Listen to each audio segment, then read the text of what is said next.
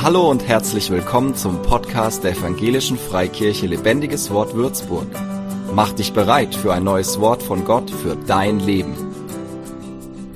Wir befinden uns ja in der Reihe Übernatürliche Freiheit. Wie wirst du frei? Was hat die Bibel darüber zu sagen? Und das Thema heute ist das Blut Jesu. Ich würde zum Anfang beten. Danke, Vater, dass du die Liebe bist und dass deine Liebe bewiesen hast, indem du deinen Sohn gesandt hast als dieses perfekte, makellose Opfer für uns und dass der Preis für uns bezahlt wurde, als wir noch Sünder waren und dass dieses Blut uns reinwäscht, dass es uns Schutz bietet, dass es unendlich kostbar ist, Herr. Und ich bete, dass du diesen Gottesdienst segnest. Ich danke dir für den Lobpreis, der ein Wohlgeruch für dich sein soll. Und ich danke dir für diese Predigt jetzt und ich bete, dass du dadurch sprichst, dass du jeden persönlich ansprichst, dass du unsere Herzen aufmachst und unsere Ohren weit, dass wir wirklich hörend hören und sehen sehen. Und ich bete, dass niemand hier nach Hause geht, ohne einen Impuls von dir bekommen zu haben. Segne diesen Gottesdienst, segne die Cafeteria, segne diesen Sonntag in Jesu Namen. Amen. Genau, das Thema ist das Blut Jesu. Darüber gibt es sehr viel zu sagen. Wir fangen da am Ende der Bibel an. Wir lesen eine Stelle aus der Offenbarung, das letzte Buch der Bibel, erzählt uns von zukünftigen Dingen. Und da wollen wir eine Stelle uns mal genauer anschauen. Steht in Offenbarung 12 von 10 bis 11. Und ich hörte eine große Stimme, die sprach im Himmel. Nun ist das Heil und die Kraft und das Reich unseres Gottes geworden und die Macht seines Christus. Denn der Verkläger unserer Brüder und Schwestern überwunden durch das Lammesblut und durch das Wort ihres Zeugnisses und haben ihr Leben nicht geliebt bis hin zum Tod. Wir werden uns jetzt nicht darauf fokussieren, auf den ersten Teil von dem Vers. Wir werden auch nicht darüber sprechen, wann genau findet das jetzt statt in Gottes zukünftigem Heilsplan. Wir werden nicht über die Offenbarung diskutieren, die man unterschiedlich auslegen kann, sondern wir werden uns auf das fokussieren, was glasklar ist. Der Satan ist unser Feind, er ist ein realer Feind, wie unreine Geister, Dämonen, gefallene Engel, satanische Ideologien, das ist alles real und wir als Christen sollten da wachsam sein, wir sollten das immer im Hinterkopf behalten, damit wir nicht träumerisch durch diese Welt laufen und vom Satan verschlungen werden, der nur darauf wartet, dass sich ein Schaf von der Herde entfernt, um es zu reißen. Der Satan, der Verkläger unserer Brüder, der sie verklagt Tag und Nacht, der liebt es, vor Gott anzuklagen, der liebt es, die negativen Dinge, unsere Verfehlungen hervorzuheben und Gerechtigkeit dafür einzufordern. Aber was hier besonders herausgestellt wird, das sind die Christen. Das sind die, die überwunden haben. Sie haben ihn überwunden. Jeder hier in diesem Raum ist dazu berufen, ein Überwinder zu sein. Du sollst den Satan überwinden. Und wie überwinden wir ihn? Das sind drei Dinge, die wir uns genauer anschauen werden. Durch das Blut des Lammes wird überwunden, durch das Wort ihres Zeugnisses. Und es wird auch erwähnt, dass sie ihr Leben nicht geliebt haben bis hin in den Tod. Darüber werden wir sprechen. Wir fangen mit dem Blut des Lammes an, das Werk Gottes, der höchste Preis, der bezahlt wurde. Laut der Bibel steckt im Blut die Seele und das Leben.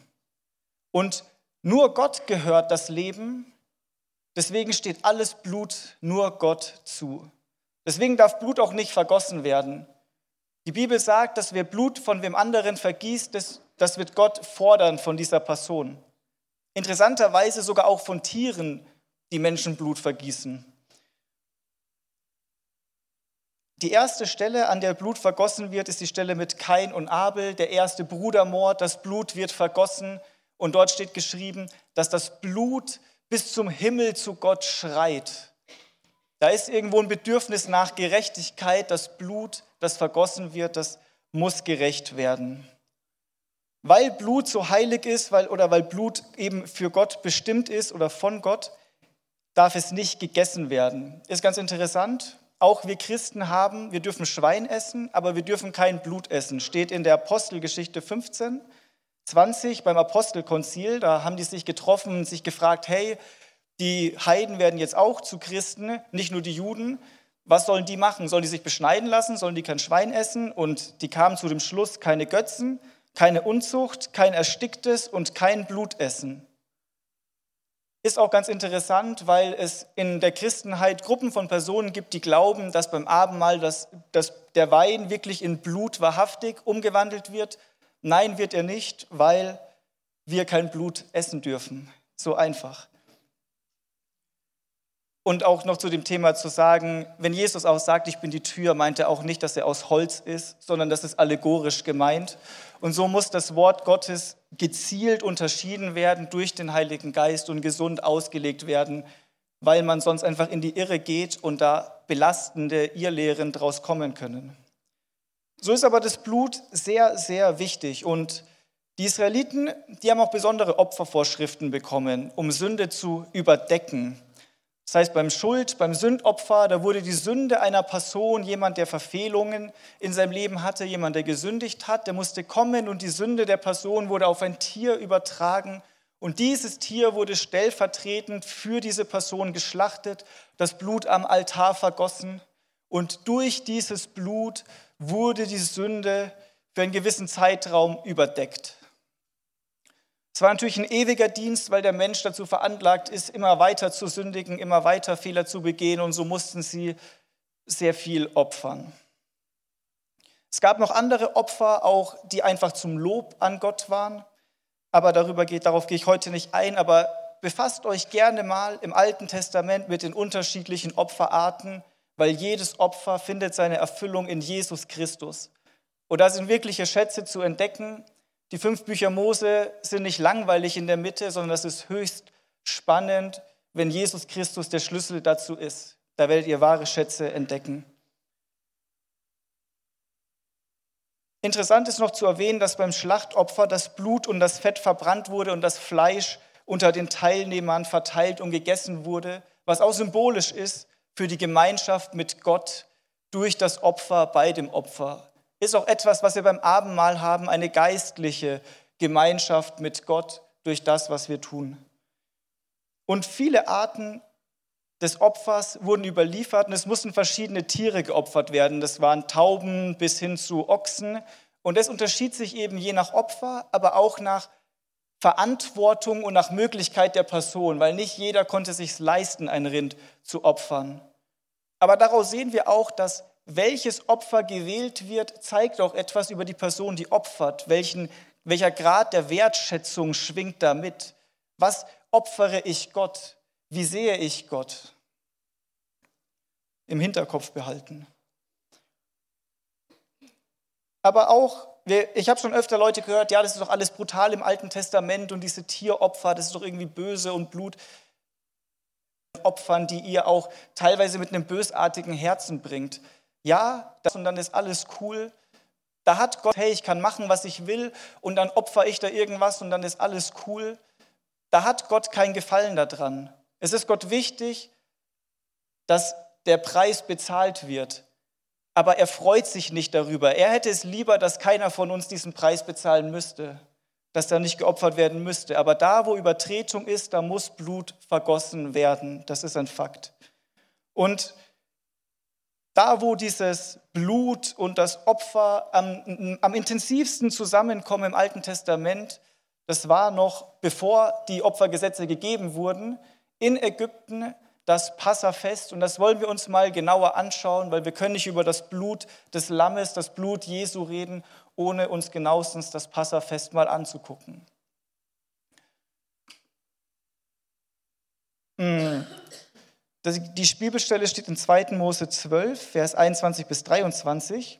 Und es spielt in der Situation, die Israeliten, die sind in Ägypten, die sind Sklaven, die werden unterdrückt. Und Gott ruft plötzlich ihn zum Pharao und der Pharao sagt, du mein Volk aus dieser Gefangenschaft heraus. Und er schickt ihn zum Pharao und der Pharao sagt nein. Und daraufhin geht ein Kreislauf beginnt ein Kreislauf, bei dem immer wieder Gott neue Plagen über Ägypten bringt, um den Pharao dazu zu bringen, das Volk ziehen zu lassen, doch er weigert sich immer. Und so geht es diese neun Plagen durch, bis wir nun bei der zehnten Plage sind. Das ist, dass alle Erstgeborenen in Ägypten sterben sollen. Und in dieser Situation gibt Gott Mose einen Auftrag, den er dem Volk Israel überliefern soll. Und dort steht geschrieben, und Mose rief alle Ältesten in Israel zu sich und sprach zu ihnen, Macht euch auf und nehmt euch Lämmer für eure Familien und schächtet das Passa. Und nehmt ein Büschel, Büschel Isop und taucht es in das Blut im Becken und bestreicht mit diesem Blut im Becken die Oberschwelle und zwei Türpfosten. Und kein Mensch von euch soll zu seiner Haustür hinausgehen bis zum Morgen. Denn der Herr wird umhergehen und die Ägypter schlagen. Und wenn er das Blut sehen wird an der Oberschwelle und an den beiden Türpfosten, so wird er, der Herr, an der Tür verschonend vorübergehen und den Verderber nicht in eure Häuser kommen lassen. Kleine Info. Und der Fokus, Passa bedeutet vorübergehen, als kleine Info. Und der Fokus hier ist, die Bibelstelle geht noch, vorher passiert noch was. Und zwar, dieses Lamm, das geschlachtet wird für die Familien, das soll auch wieder gegessen werden. Und wenn in deinem Haus zu wenig Leute waren, um dieses Lamm aufzuessen, dann solltest du den Nachbarn einladen, ihr solltet es zusammen machen. Und es war auch wichtig, dass alles gegessen wird. Und wir sehen wieder diesen Charakter daran, dass an dem Opfer, dass es auch ein Ort der Gemeinschaft ist, des Miteinanders, da wo geopfert wird.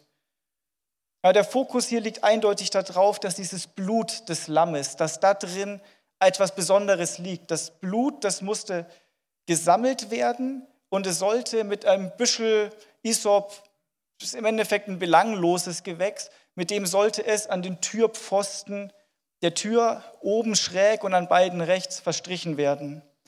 Nicht auf den Boden, denn ich denke, wir sollten nicht auf Blut treten oder über Blut gehen. Und das Interessante ist bei allem, was uns im Alten Testament gegeben wird, alles, was mit dem Volk Israel zu tun hat, ist im Endeffekt schattenhaft oder ein sogenannter Antityp.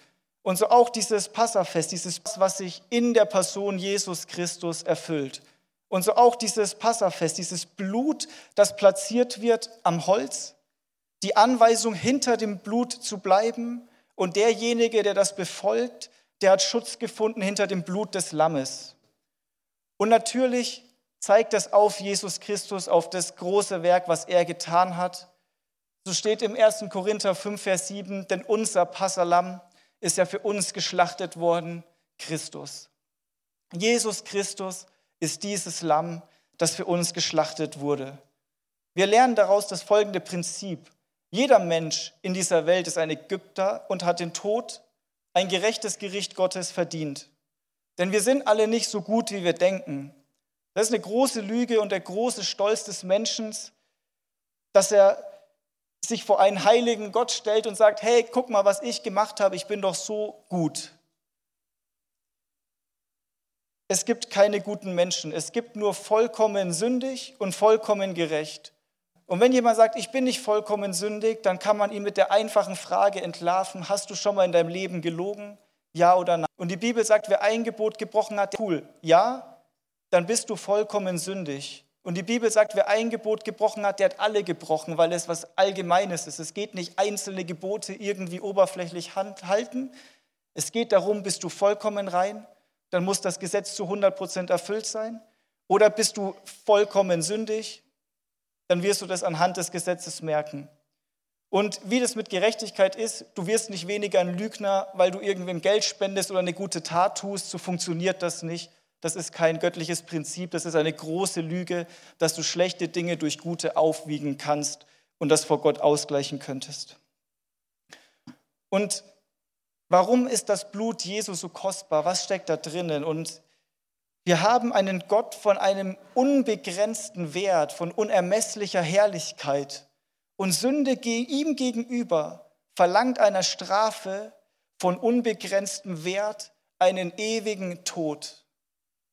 Und so ist das Opfer Jesu das Leben, das Blut Gottes, das Einzige, das so einen unermesslichen, unbegrenzten Wert, so einen unglaublich hohen Preis wirklich bezahlen kann. Sogar überbezahlen. Und denkt dran, der Wert des Opfers, der entspricht der Wertschätzung, die jemand mit dem Opfer ausdrückt. Und jetzt schauen wir uns an, dass da Gott ist, der seinen Sohn gegeben hat für dich. Das Blut Jesu, ein Blutstropfen Gottes, ist das Kostbarste, was es überhaupt gibt und geben kann.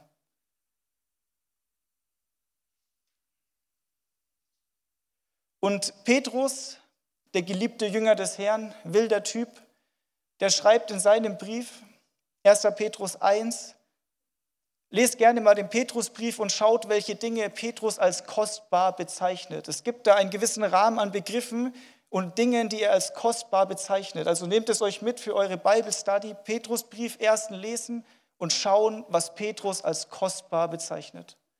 Eine Sache lesen wir jetzt zusammen. Denn ihr wisst ja, dass ihr nicht mit vergänglichen Dingen, mit Silber oder Gold losgekauft worden seid aus eurem nichtigen, von den Vätern überliefernden Wandel, sondern mit dem kostbaren Blut des Christus als eines makellosen und unbefleckten Lammes.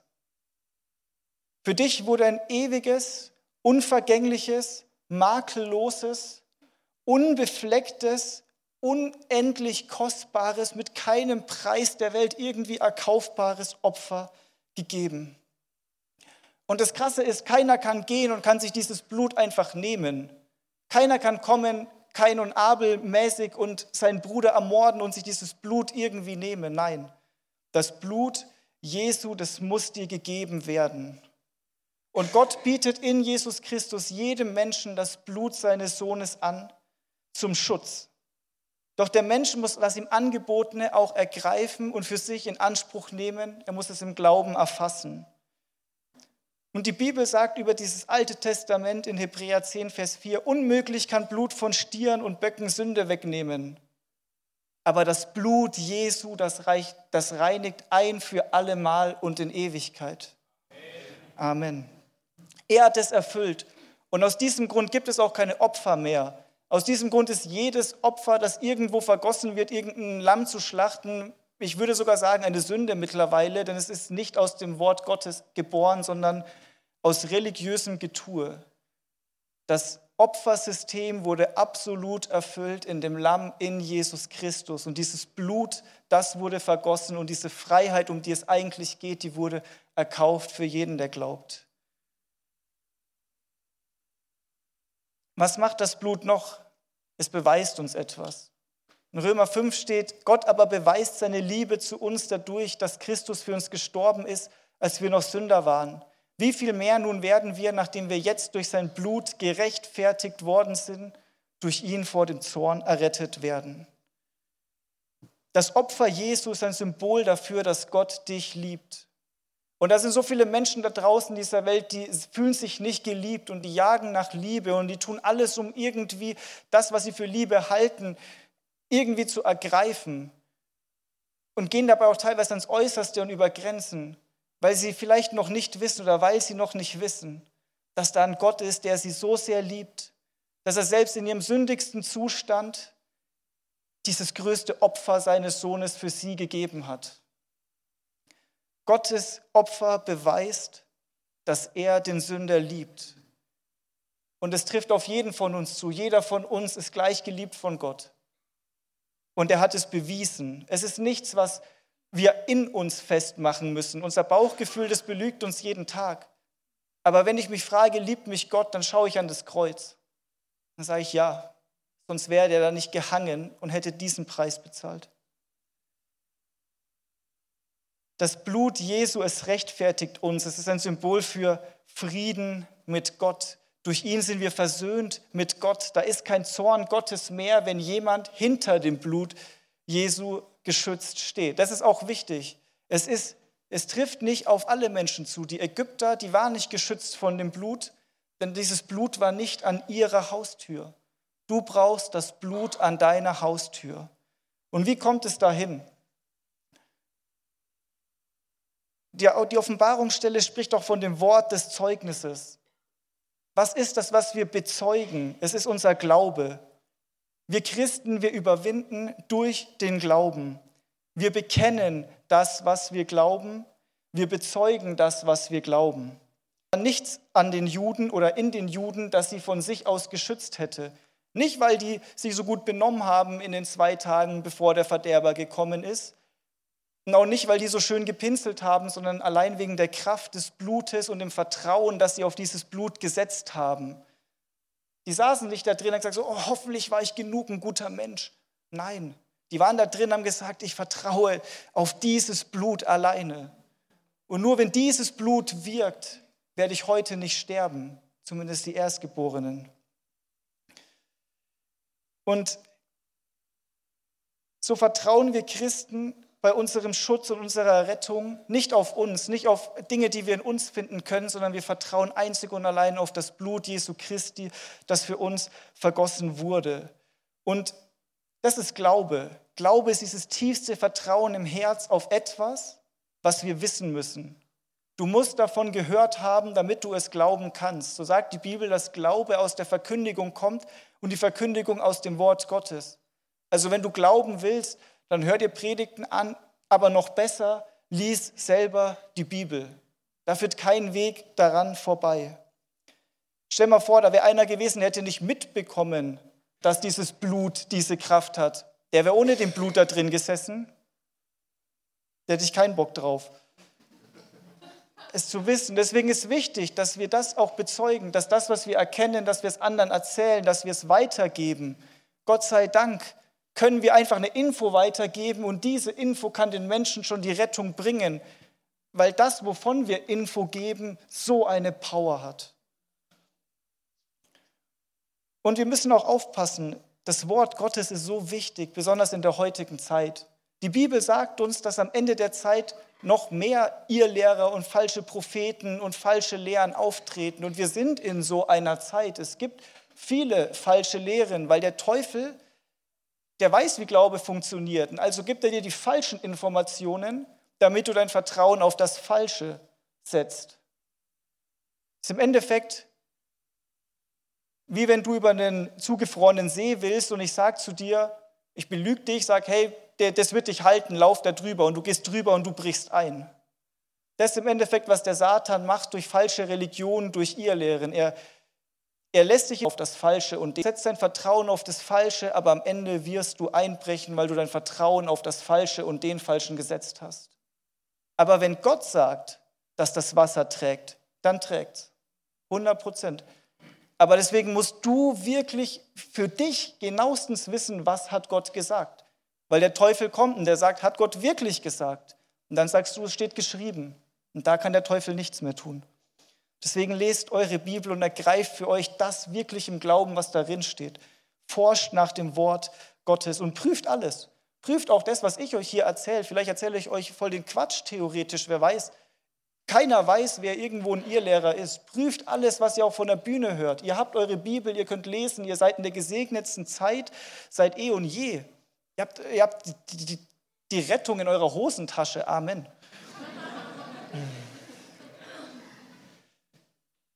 Die Bibel nennt das Wort Gottes das Schwert. Und der Teufel, der will nicht, dass du dieses Schwert in die Hand nimmst und erst recht nicht, dass du damit nach ihm schlägst. Deswegen, du musst dieses Schwert, dieses Wort ergreifen, dich da reinbuddeln. Das sind gefährliche Christen für die geistliche Welt. Christen, die wissen, was Gott gesagt hat. Und das, was wir im Glauben ergriffen haben, das bekennen wir. So schreibt der Römerbrief, denn wenn du mit deinem Mund bekennst, dass Jesus der Herr ist und glaubst in deinem Herzen, dass ihn Gott von den Toten auferweckt hat, so wirst du gerettet. Denn wer mit dem Herzen glaubt, wird gerecht und wer mit dem Munde bekennt, wird selig. Denn die Schrift spricht, wer an ihn glaubt, wird nicht zu Schanden werden. Es geht um den Glauben. Es ist der Glaube, durch den das Blut Christi wirksam wird in deinem Leben. Aber jeder, der glaubt, der wird auch das bekennen und aussprechen, was er glaubt. Es ist wichtig. Wenn du dich mit dem Wort Gottes füllst, dann wird Wort Gottes aus dir herauskommen. Ich kann mir nicht vorstellen, dass wenn wir in diesem Passafest-Szenario wären und du weißt, hey, mein Nachbar ist da drüben und ich weiß, dass dieses Blut hilft dagegen, dass der Erstgeborene stirbt, dass du nicht rübergehst und deinem Nachbarn Bescheid gibst, oder? Und so kann jemand, der weiß, dass Gott ein Retter ist, nicht seinen Mund darüber halten, dass Gott der Retter ist. Es ist aber auch wichtig, wenn wir über das Sprechen reden, weil auch in diesem Bereich viele Irrlehren kursieren. Wir sprechen nichts in Existenzen. Wir sind auch keine Zauberer. Und keiner ist ein kleiner Gott.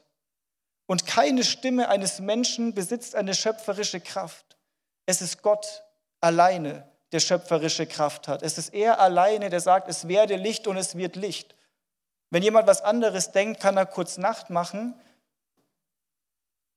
weil es nicht funktioniert. Gott tut und wir stellen uns im Glauben zu ihm. Ben hat es gesagt, wir stellen uns zu Gott. Wir holen nicht Gott zu uns. Wir stellen uns zu Gott und da stehen wir fest. Und dafür musst du wissen, was Gott gesagt hat. Wir bekennen, was wir glauben. Die Bibel sagt, dass Leben und Tod auf der Zunge liegt. Aber das meint, dass du durch deinen Mund, der Glaube, der wird bekannt. Du kannst Gott segnen, du kannst Gott loben, Lobpreis machen, tolle Sachen, Wahrheit aussprechen, deinem Nachbar von Gott erzählen. Aber du kannst auch fluchen und lästern und böse Dinge reden. Und deshalb warnt uns die Bibel vor unserer Zunge, dass sie ein gefährliches Ding ist. Weil wenn wir daran denken, wie wichtig es ist, dass die Information übertragen wird, dass jemand anderes es hört, desto wichtiger ist deine Zunge. Aber nicht, weil du irgendeinen Hokuspokus anstellst durch Dinge aussprechen. Bitte passt auf, dass euch niemand verführt. Und ich sage das, weil es eben eine Lehre ist, die lange kursiert und die auch große Kreise geschlagen hat, was du brauchst. Was sagt, mach aus Steinen Brot. Er sagt, sprich in Existenz, was du brauchst. Was sagt Jesus? Ich lebe vom Wort alleine. Der Mensch lebt vom Wort Gottes alleine. Er sagt im Endeffekt, ich lebe vom Wort Gottes, ich mache keinen Hokuspokus, um meine fleischlichen Begierden zu stillen. Ich bin abhängig von Gott. Es ist wichtig. Wenn du den Willen Gottes erkennst und ihn betest, dann hat das Kraft. Und dafür müssen wir das Wort Gottes korrekt unterscheiden. Und dafür hat jeder von euch den Heiligen Geist und die ganze Bibel. Und wenn zwei Bibelstellen sich widersprechen, dann wird der Geist dir zeigen, wie das ganze einstimmiges Bild ist. 100 Prozent. Und du wirst in Gemeinschaft darüber reden. Der Geist gebraucht es. Aber passt auf, dass euch niemand verführt in der heutigen Zeit. Wirklich. Der Feind ist ein Lügner und ein Betrüger und der ist gut da drin.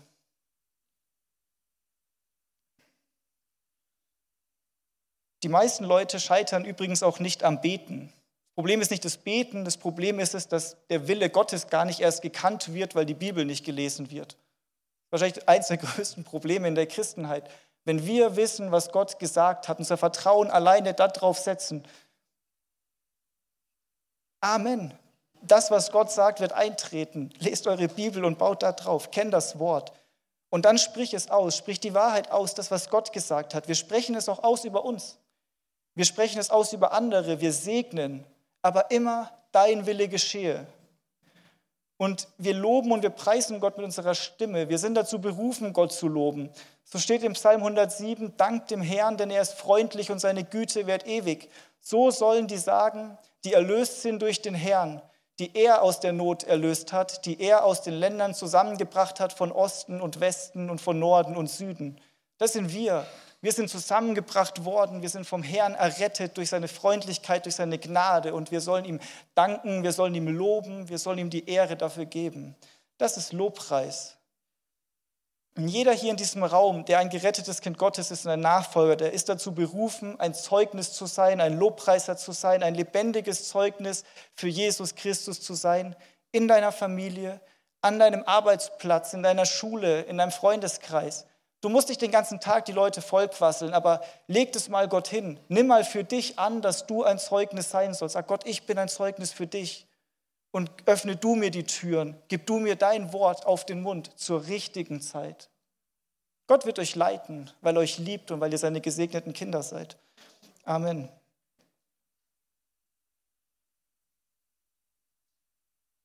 Wir sind Boten Gottes. Bleib nicht auf der Ersatzbank, Du gehörst aufs Spielfeld. Und wir überwinden durch den Glauben, den wir im Herzen glauben und mit dem Mund bekennen. Und so sind wir beim dritten Teil angekommen, das Leben nicht zu lieben. Die, die überwunden haben, sind die, die ihr Leben nicht geliebt haben bis in den Tod. Das sollten wir auch im Hinterkopf behalten. Es gibt Lippenbekenntnisse. Wir können sagen, ich liebe Gott, aber wir können ganz anders handeln und es geht uns nur um uns.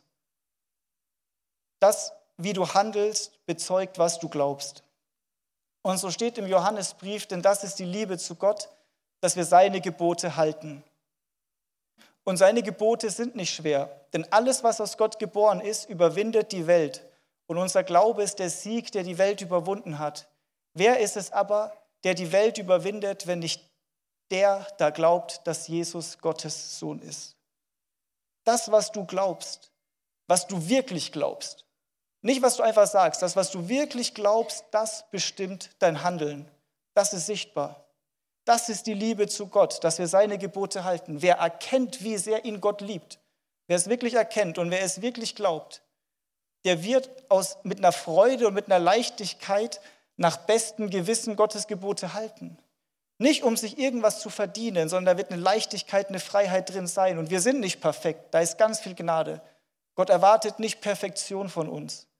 Aber wie wir leben, wie wir mit den Kindern Gottes umgehen, wie wir uns benehmen, wenn gerade keiner hinguckt und wie wir uns benehmen, wenn alle hingucken, das bezeugt, was wir wirklich glauben.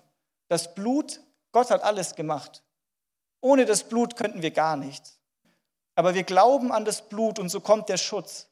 Und die Folge davon ist, dass wir dementsprechend leben, wenn wir das wirklich für uns in Anspruch nehmen. Es gehört dazu. Die Bibel hat viele praktische Handlungsanweisungen. Und wenn du glaubst, dass es das Wort Gottes ist und das Richtige und du sagst, ich glaube das, dann müssen wir das auch tun.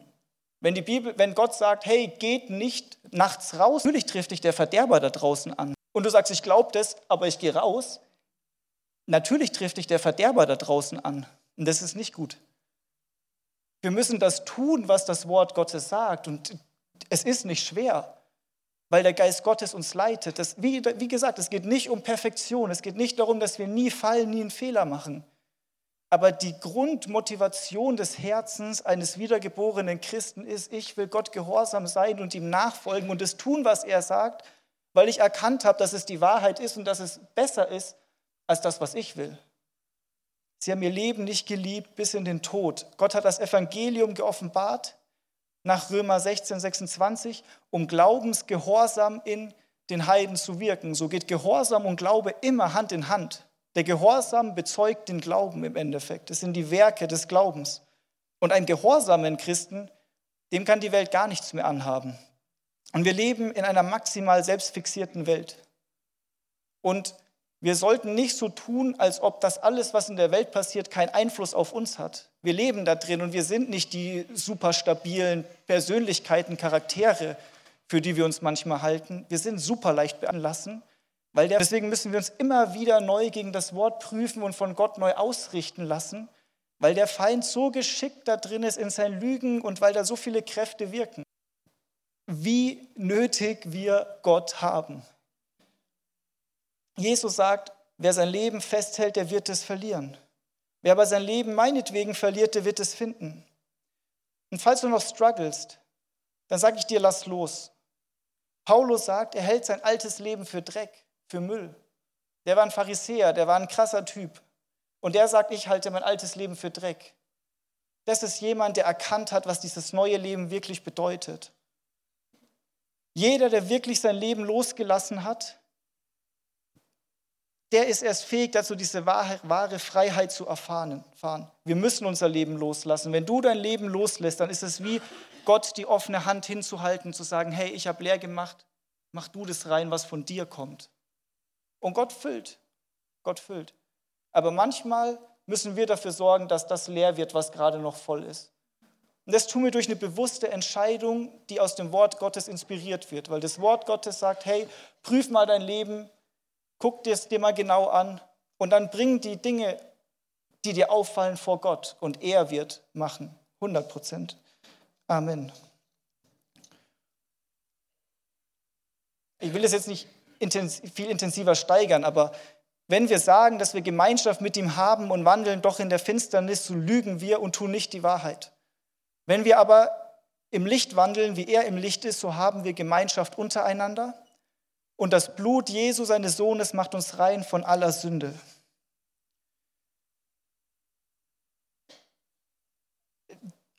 Die Verben hier in diesem Satz, die beziehen sich hauptsächlich auf beständige Dinge. Also man kann es auch so lesen, wer beständig in Finsternis wandelt, der lügt und tut nicht die Wahrheit. Wer aber beständig im Licht wandelt, der hat Gemeinschaft und das Blut Jesu macht ihn beständig rein von aller Sünde. So kann man das auch verstehen oder besser ergreifen. Es geht nicht um Perfektion, aber es geht um die Grundmotivation eines Herzens, die einfach bezeugt, ob du glaubst, ob du Jesus liebst. Und der Schutz Gottes, das Blut Jesu Christi reinigt die, die im Licht wandeln, die, die hinter der Tür bleiben, die ihren Glauben bewahren und an ihrem Glauben festhalten.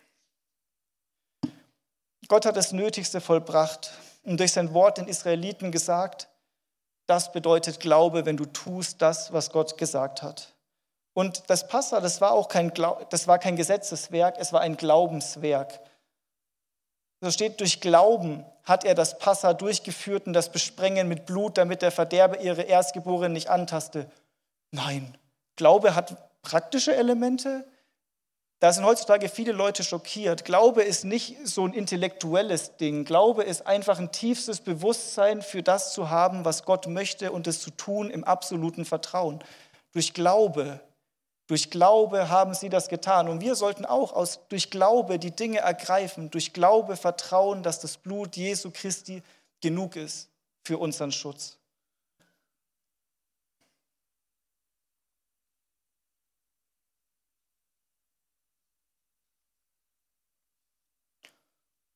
Und warum ist es so wichtig? Warum will Gott, dass wir gehorsam sind?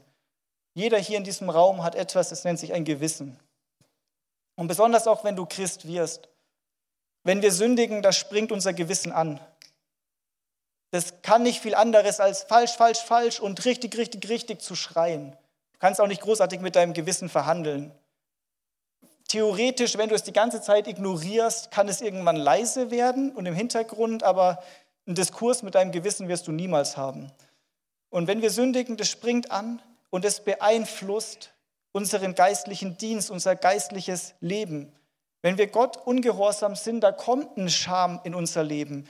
Dann wollen wir vor Gott weglaufen, uns verstecken, so wie Adam im Garten Eden. Hey, ich bin nackt. Guck mich nicht an, Gott.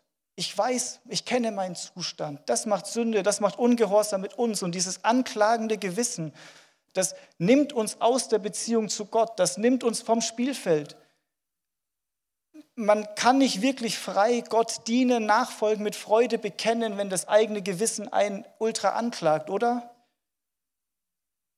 Deshalb ein anklagendes Gewissen ist ein Killer für jede Art von Dienst und Beziehung in deinem Leben.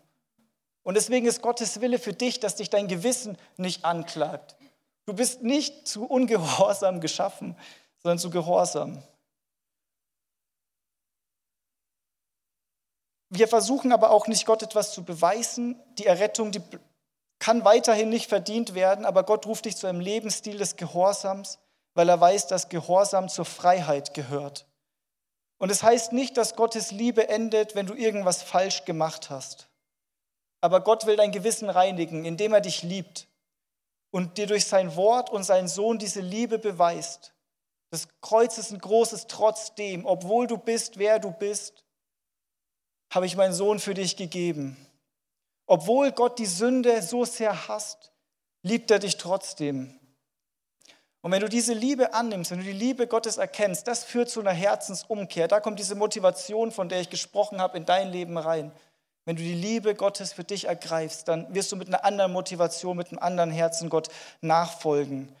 Und vor dem Gehorsam kommt immer das Blut Gottes, das im Glauben ergriffen werden muss. Und wenn wir das für uns ergreifen, dann reinigt es unser Gewissen. Denn der Glaubende soll ein reines Gewissen haben. Wie viel mehr wird das Blut des Christus, der sich selbst durch den ewigen Geist als ein makelloses Opfer Gott dargebracht hat, euer Gewissen reinigen von toten Werken, damit ihr oder Judenchristen, die eben durch ihre eigenen Werke in ihrer traditionellen Religion versucht haben, Gott irgendwas zu beweisen. Tote Werke sind die Werke, wo wir versuchen, uns selber Gott gut darzustellen durch unsere Taten. Gott, Gott freut sich nicht an deinen guten Taten, er freut sich an deinem Glauben. Und er will das in dir bewirken. Aber du sollst ein reines Gewissen haben. Seht ihr das, dass es ist nicht möglich, mit einem unreinen Gewissen und tote Werke tuend dem lebendigen Gott zu dienen, um es umzukehren. Aber wir dürfen es als Christen in Anspruch nehmen. Das Blut Jesu reinigt dein Gewissen. Und du hast vielleicht gesündigt, vielleicht auch hier als Christ, auch in der letzten Zeit, vielleicht heute. du weißt es. Und Dinge liefen falsch. Aber Gott lässt dich nicht da stehen, wo du stehst. Wir sind nicht rausgekickt aus dem Reich Gottes, weil wir Dinge falsch tun. Dein Gewissen klagt dich vielleicht an, aber Gott hat eine fette Einladung an dich. Er will dein Gewissen frei machen, er will dich in Freiheit führen, er will dich reinmachen. Und ich will einfach beten hier jetzt für jeden, der unter der Last von seiner einen Kampf in seinem Leben hat und der ständig das Gefühl angeklagt wird, der einfach diesen Kampf in seinem Leben hat und der ständig das Gefühl hat, Gott liebt ihn nicht, weil er nicht gut genug ist. Der immer denkt, hey, ich müsste noch mehr tun. Und es gibt, wenn man so eine Predigt macht, es gibt zwei Arten von Leuten. Es gibt einmal die, die leben voll mit Jesus und jeder sieht das und das merkt man. Die fühlen sich ultra angesprochen. Es gibt die, das geht da rein und da raus und die denken, ja, es trifft auf meinen Nachbarn zu, zum Glück bin ich perfekt. Aber das sind meistens die, die sich angesprochen fühlen sollten. Aber prüf das einfach für dich. Du weißt, wo du gerade stehst. Und ich will einfach beten für dich. In Hebräer 13, Vers 18 steht, denn wir vertrauen darauf, dass wir ein gutes Gewissen haben, da wir in jeder Hinsicht bestrebt sind, einen ehrbaren Lebenswandel zu führen. Das ist es, was Gott für dich will, dass du bestrebt bist, einen ehrenswerten Lebenswandel zu führen. Es geht um die Motivation. Nicht, dass du es in Perfektion ausführst, aber Gott kennt die Motivation und dein Herz. Und Glaube und das Blut Jesu, die verändern dein Herz in den Zustand, dass du so vor Gott stehst und sagst, hey, ich will ein reines Gewissen haben, weil ich einen Lebens, in einen ehrbaren Lebenswandel führen möchte. Und so will ich einfach jetzt für jeden beten, der hier struggelt. Wir können auch alle gemeinsam aufstehen und vielleicht auch noch mal einen kurzen Moment der Stille nehmen, dass jeder einfach mal für sich kurz reflektiert, was vielleicht Gott zu ihm gesprochen hat, vielleicht im Lobpreis, vielleicht auch gestern, vielleicht in der Woche, was vielleicht euer Gewissen belastet und einen kurzen Moment der Stille und dann bete ich dafür. Danke, Jesus. Danke, Jesus, dass du dieses Lamm bist, dessen Blut vergossen wurde und dass dein Blut wirklich die Kraft hat, die Kraft hat, diesen Schuldschein komplett auszulöschen, Herr. Dass es die Kraft hat, uns zu rechtfertigen, uns Frieden zu schenken mit dem lebendigen Gott, dass wir wie Kinder vor ihn treten können mit der Freiheit eines Kindes Gottes. Und du siehst jeden hier im Raum, der gerade struggelt, dessen Gewissen ihn anklagt, der vielleicht auch sehr oft mit seinem Gewissen kämpft, Herr, und doch ein geliebtes Kind Gottes ist, der aber von seinem Gewissen so angeklagt wird, dass es ihn lähmt, dass es ihn aufhält. Und Herr, du siehst auch, wie wir strugglen, wo wir ungehorsam sind, wo wir nicht perfekt leben, wo wir nicht deinem Wort entsprechend leben. Und ich danke dir, dass du uns trotzdem liebst und dass deine Gnade uns trotzdem offen steht. Und wir wollen dir als Gemeinde, als Gesamtes aber auch als Einzelne alles bringen, was uns belastet, all die Schuld, die wir uns aufgeladen haben, all das, was wir nicht richtig gemacht haben, wo wir vielleicht deinen Ruf ignoriert haben oder bewusst etwas getan haben, was wir nicht tun sollten.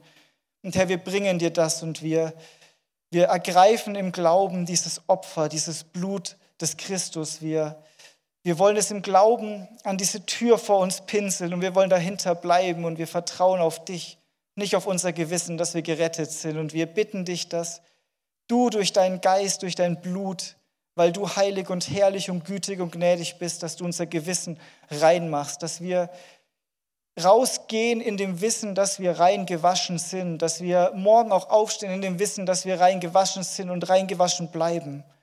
Und dass wir diese tiefste Motivation im Herzen haben, dir gehorsam zu dieser Richtung motiviert und ja, wir im Laufe unseres Lebens durch den Heiligen Geist immer mehr in diese Richtung motiviert und erbaut werden und dass es immer mehr zu unserer Lebensrealität wird, immer mehr zu werden wie du. Und bewahre uns aber davor, vorauszulaufen, versuchen dich aus eigener Kraft zu beeindrucken.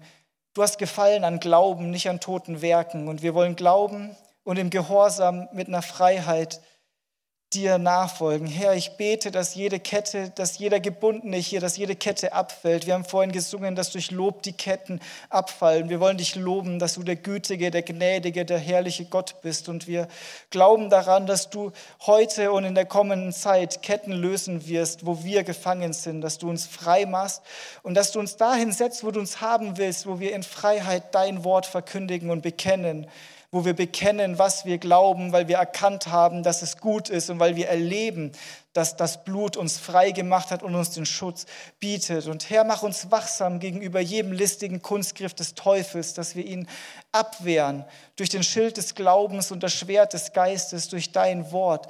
Erinner uns an dein Wort, Herr. Mach uns voll mit deinem Wort und lass uns da auch nicht Bulimie lesen, dass wir denken, Bibel lesen wir plötzlich ein Werk, sondern schenk uns ein gesundes Bibelleben. Schenk uns ein gesundes Gebetsleben und schenk uns auch ein gesundes Miteinander, ein gesundes Gemeindeleben. Ich danke dir so sehr, Jesus, für dein Blut, durch das das alles möglich ist, weil nichts ohne das möglich wäre, wenn nicht das Blut des makellosen Lammes vergossen wäre. Ohne das Blut auf dem Pfosten würde nichts funktionieren und wir wären ausgeliefert. Aber da ist Blut an dem Kreuz gewesen, das kostbare Blut des Christus schützt uns in Jesu Namen. Amen. Für mehr Infos besuche uns auf Facebook unter lebendigeswort.de oder einfach persönlich im Sonntagsgottesdienst.